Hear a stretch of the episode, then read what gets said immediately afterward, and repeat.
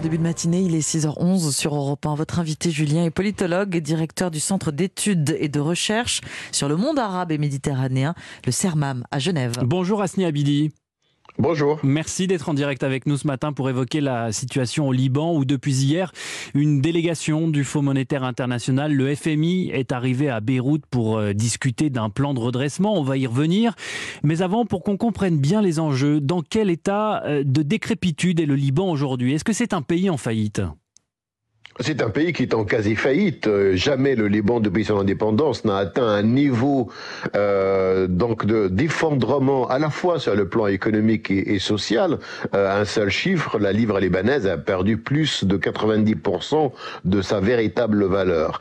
Euh, ça, c'est le premier indicateur. Le deuxième indicateur, vous avez un gouvernement en pleine crise économique et sociale et qui n'est pas n'a pas pu se réunir depuis le mois d'octobre. C'est-à-dire que le niveau de division au Liban atteint aussi un niveau record qui exclut finalement toute entente sur le plan économique et social et politique, ce qui rend bien sûr la gestion de la crise économique presque inopérante. Vous avez parlé, euh, évoqué euh, la chute de la valeur euh, de la, de la monnaie libanaise, la livre libanaise, ce qui fait que trois quarts des Libanais, c'est considérable, vivent aujourd'hui sous le seuil de pauvreté selon l'ONU. Est-ce que vous avez souvenir d'un pays qui s'est délité à cette vitesse? Généralement, cette situation, la situation que vit aujourd'hui le Liban, est la situation euh, qu'on trouve dans un pays en guerre, en guerre civile, en guerre civile larvée, ou un pays qui dans un conflit direct avec un autre État, hmm. mais pas, mais pas la situation euh, libanaise. Et c'est ça le paradoxe euh, de la de la situation au Liban, c'est que il y a une certaine stabilité malgré, c'est vrai, les divisions internes, on le sait très bien, entre les plusieurs composante de la société libanaise, mais il n'est pas en conflit armé. En quelque sorte, les responsabilités sont premièrement des responsabilités internes. Mais ce constat, celui d'une euh, classe dirigeante euh, incompétente et corrompue, ça fait des, années, vous le dites, que les Libanais le font.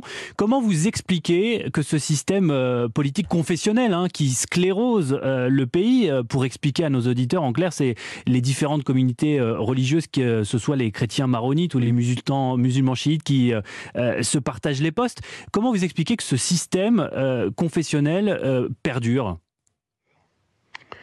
Il perdure parce que euh, parce que les barons de la société libanaise sur le plan politique, économique et social euh, sont les véritables promoteurs de ce système qui est basé sur un confessionnalisme. Vous avez les mêmes familles qui gouvernent le Liban presque depuis euh, son indépendance. Vous avez l'omerta, un grand silence en matière de gestion économique, c'est-à-dire que les chefs de partis politiques, une grande partie d'entre eux, sont eux-mêmes les grands actionnaires des institutions bancaires, c'est-à-dire les banques hmm. au Liban restent responsable de la faillite du pays. Mais vous avez aussi les divisions internes, vous l'avez dit, c'est-à-dire que vous avez le Hezbollah, par exemple, euh, qui bloque euh, cette commission très importante, attendue par les Libanais, euh, sur les responsabilités politiques de, de l'attentat, de l'explosion, pardon, mois d'août 2020 dans le port de Beyrouth. Enfin, en quelque sorte, les divisions internes, mais aussi cette confessionnalisation de la vie politique, hmm. certes, elle a fonctionné depuis plusieurs années,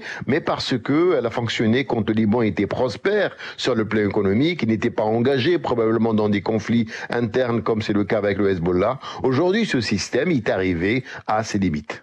C'est donc dans ce contexte, pour ne pas dire euh, ce bourbier, que les négociateurs du Fonds monétaire international ont débarqué hier euh, à Beyrouth. Asni Abidi, à quoi peut bien servir leur venue, sachant qu'en face, on a un gouvernement libanais qui s'est réuni, euh, vous l'avez dit, ces dernières heures pour la première fois depuis le mois d'octobre. Est-ce que le FMI peut décemment confier des milliards de dollars d'aide à des personnes qui sont responsables de la situation actuelle? Ah, le FMI, il s'agit d'abord d'une banque, c'est une institution et euh, elle est redevable à son conseil d'administration. Le FMI étudie euh, quelles, sont euh, les, les, conditions de l'octroi d'une aide économique et financière. Il ne s'agit pas d'ajustement.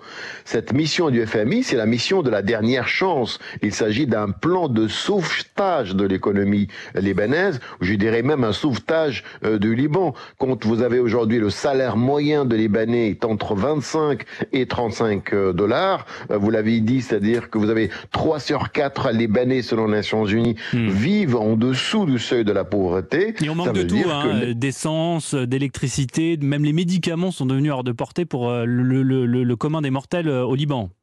Absolument, le pays étant, en défaut de paiement, il ne peut pas importer de, de fuel pour l'électricité, il ne peut pas importer des médicaments, les produits alimentaires. Donc c'est une, c'est un pays qui est, qui est à l'arrêt. Et c'est pourquoi la mission de FMI, c'est finalement euh, euh, la dernière chance qui reste pour les Libanais pour négocier euh, une aide financière et économique, pour renflouer en quelque sorte les caisses de l'État. Mais cette aide, elle est conditionnée, c'est, normal. Il y a, il y a un audit qui est exigé et que je dirais même indispensable. Et malheureusement, le, la Banque centrale, le gouvernement ne sont pas d'accord sur cet audit, mais aussi des conditions financières. Et le dernier mot, attention, euh, que peut-il faire encore les Libanais qui sont déjà dans une situation de quasi-faillite, c'est-à-dire que les programmes d'ajustement structurel ou encore demander aux Libanais de serrer les ceintures, ils ne peuvent pas le faire alors que leur salaire ne dépasse pas le 25 dollars par mois. Dernière question et très rapidement, Asni Abidi. Il y a un an et demi, Emmanuel Macron s'était rendu à deux reprises au Liban euh, quelques semaines après les, les terribles explosions dans le port de Beyrouth, le président euh, français avait appelé à la mise en place d'un gouvernement d'experts au plus vite. Résultat,